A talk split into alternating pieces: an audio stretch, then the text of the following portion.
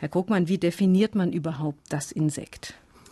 Ja, das ist eigentlich relativ leicht zu definieren. Also jedes Tier, das in drei Körperabschnitte, also Kopf, Brust und äh, Abdomen oder Hinterleib, wie wir das nennen, äh, untergliedert ist und zudem noch sechs Beine hat, die an der Brust sitzen, wenn, wenn diese beiden äh, Tatsachen äh, zusammentreffen, dann haben wir ein Insekt und wir können also dann auch einfach sagen, dass eine Spinne beispielsweise, die acht Beine hat und nur zwei Körperabschnitte, wäre dann kein Insekt, sondern ein Spinnentier.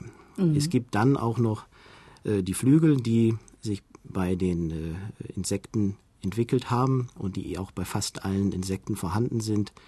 Das heißt, wenn man ein geflügeltes Gliedertier hat, dann hat man auch immer ein Insekt vor sich.